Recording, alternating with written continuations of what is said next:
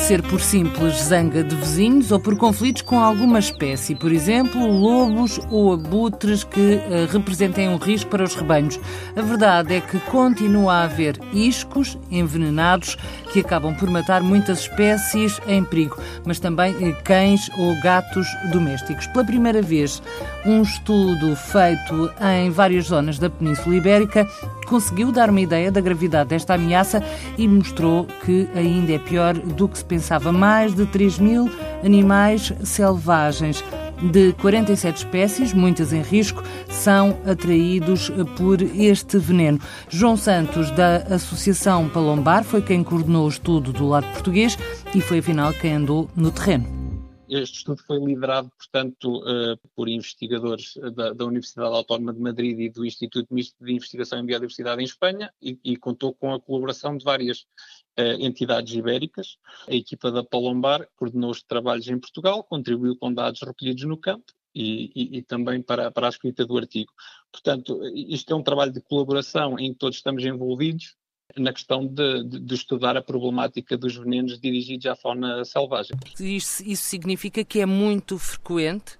Sim, ou seja, eh, na verdade, eh, esta questão eh, do, do uso ilegal de venenos, que é uma forma de perseguição ilegal de animais selvagens, é considerado um dos grandes problemas de conservação da biodiversidade a nível mundial, porque afeta realmente muitas espécies de fauna selvagem, muitas delas protegidas e, ameaçadas. É? E porquê é que as pessoas fazem isto? Na verdade, existem, uh, existem uh, várias motivações, uh, mas o que está na base deste tipo de práticas são sempre conflitos. É? Ou seja, geralmente, na maior parte dos casos, humano, portanto, pessoas e a fauna silvestre, mas também existem muitas vezes entre problemas entre pessoas e que podem levar a situações deste caso, embora essas uh, sejam, ou que se saiba, sejam menos frequentes. Quanto a, a, aos conflitos, é, digamos assim, uh, das pessoas com a fauna silvestre, normalmente elas agrupam-se uh, de três formas. Normalmente, por exemplo, questões de predação sobre, sobre o gado, não é? que levam a perdas, prejuízos para os produtores pecuários uh, e, e, que, portanto, uh, tentam de alguma forma uh, envenenar a espécie que causou aquele, aquele prejuízo. Por exemplo, Também os lobos, é, não é? Há, há sempre, é, uma, é o clássico. Exatamente, os lobos, por exemplo, são, são um exemplo bastante clássico. Também a predação, por exemplo, eh, sobre, uh, de, de, determinados animais, se pensarmos as raposas e, e ginetas, e, que, que, que, predam, por exemplo, podem predar sobre espécies sinergéticas, por exemplo, caça menor, coelhos, e, e, portanto, isso muitas vezes leva a uma forma de controle ilegal, digamos, desses predadores, porque, no fundo, uh, são competidores pelas espécies de caça não é? Que, que, que, as pessoas também querem caçar, neste caso os caçadores.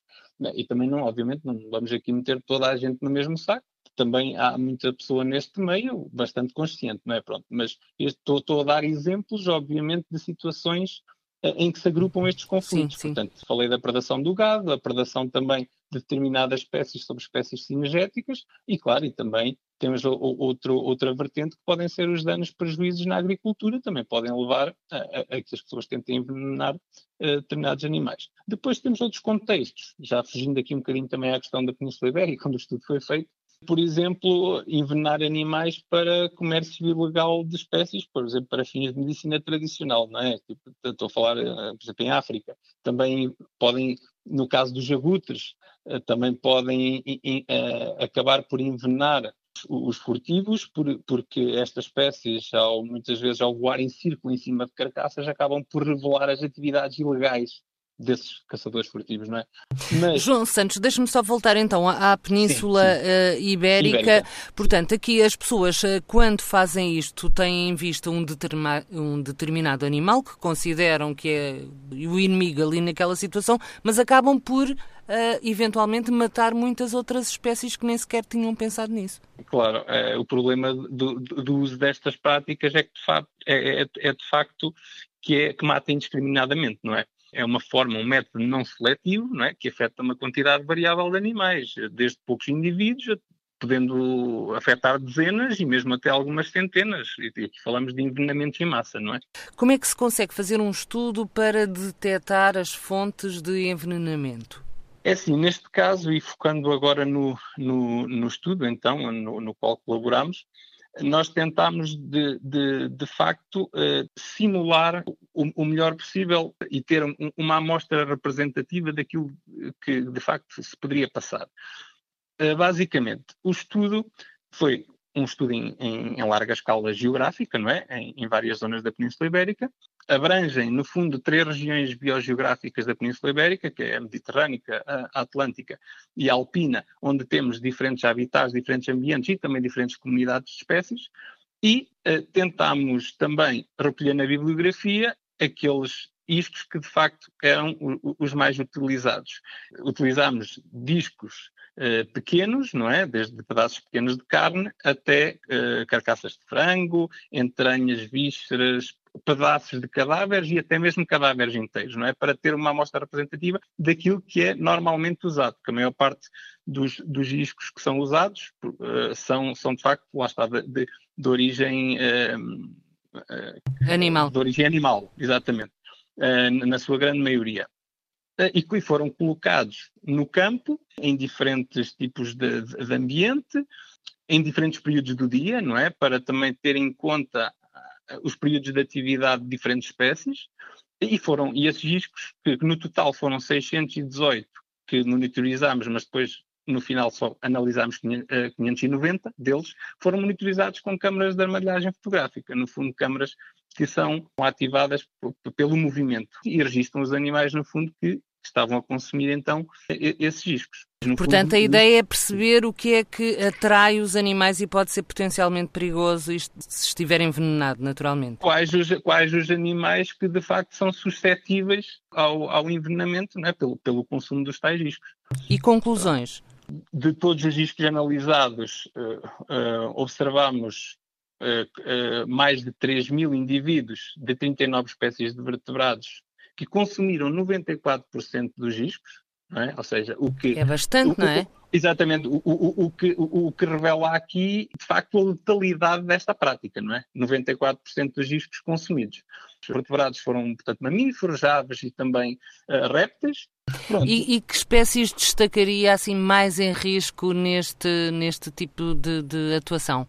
Criminosa, Bem, não é? Acrescenta, acrescentemos. Sim enorme, é uma, é uma, lista enorme de espécies. De, de, das 39 espécies que, que foram registadas, 38% delas estão ameaçadas ou e, e, quase são ameaçadas e quase ameaçadas pelas listas vermelhas de, de, de Portugal, Espanha e, e, da União Internacional para a Conservação da Natureza. 38 espécies estão ameaçadas ou quase ameaçadas. Se retirarmos as quase ameaçadas e deixarmos apenas ameaçadas, que são aquelas que têm um estatuto de ameaça, uh, portanto, criticamente em perigo, uh, em perigo e vulnerável, são 25%, ou seja, de todas as espécies registadas, 25% estão ameaçadas. Se considerarmos as, também as quase ameaçadas, são 38%. Temos, por exemplo, o abutre preto, não é? Temos o, o, o abutre preto, que em Portugal, por exemplo, está, é uma espécie com um estatuto criticamente em perigo.